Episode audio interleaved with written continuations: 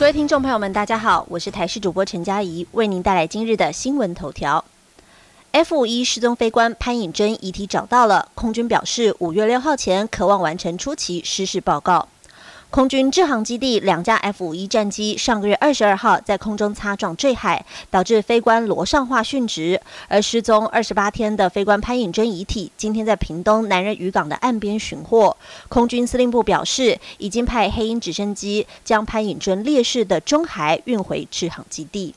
空军表示，潘颖珍烈士的中海是由搜救前进指挥所派遣的两栖侦搜大队于上午的七点零二分在南人渔港的岸际寻获。也感谢这段时间所有投入搜救的同仁不眠不休的辛苦和努力。而对于两架 F 一战机擦撞意外事故的飞安调查报告，国防部副部长张哲平日前在立法院指出，飞安事件整个报告分为三个阶段，第一阶段是四十五天的初期报告，二阶段是一百八十天的中期报告。而最后阶段将在一年内宣告调查完毕。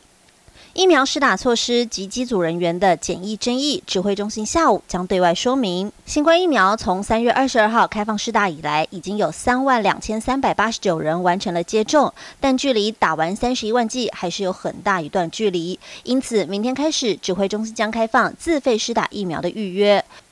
由于一瓶 A Z 疫苗超过六 C C 可以打十到十一人左右，目前平均是每瓶供十点六人接种，成效良好。而近日内也将会跟医院视讯讨论，院方有问到是否一瓶一定要凑满十个人才可以使用。指挥中心因此要把规则公开说明清楚，无论是公费自费疫苗，当天如果只开一瓶，就至少要有八个人施打，而当天的最后一瓶至少得要打六个人。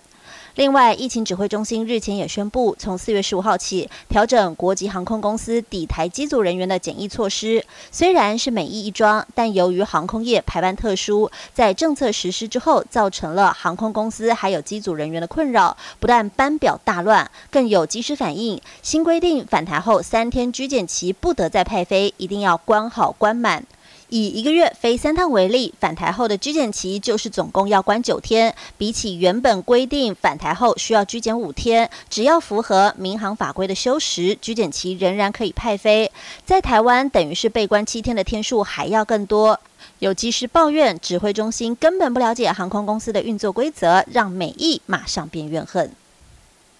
国外消息则是要来关注菲利普亲王的丧礼历时五十分钟结束，哈利威廉破冰交谈。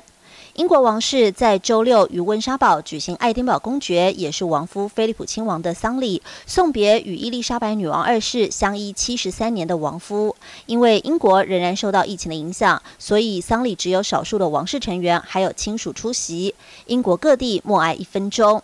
女王在教堂独坐，望着菲利普灵柩的画面一出，令全国人民感到不舍。而各界也关注出席丧礼的哈利王子跟哥哥威廉王子的互动情形。兄弟俩步行护送灵柩前往教堂时，并没有并肩同行，中间隔着表哥菲利普斯。不过，在历时五十分钟的丧礼结束后，王室人员陆续离开。英国《每日邮报》报道指出，丧礼结束之后，威廉凯特夫妇跟哈利一起离开教堂，三个人边走边交谈。这也是哈利脱离王室之后，外传与威廉不和，首度被外界拍到两个人交谈的画面。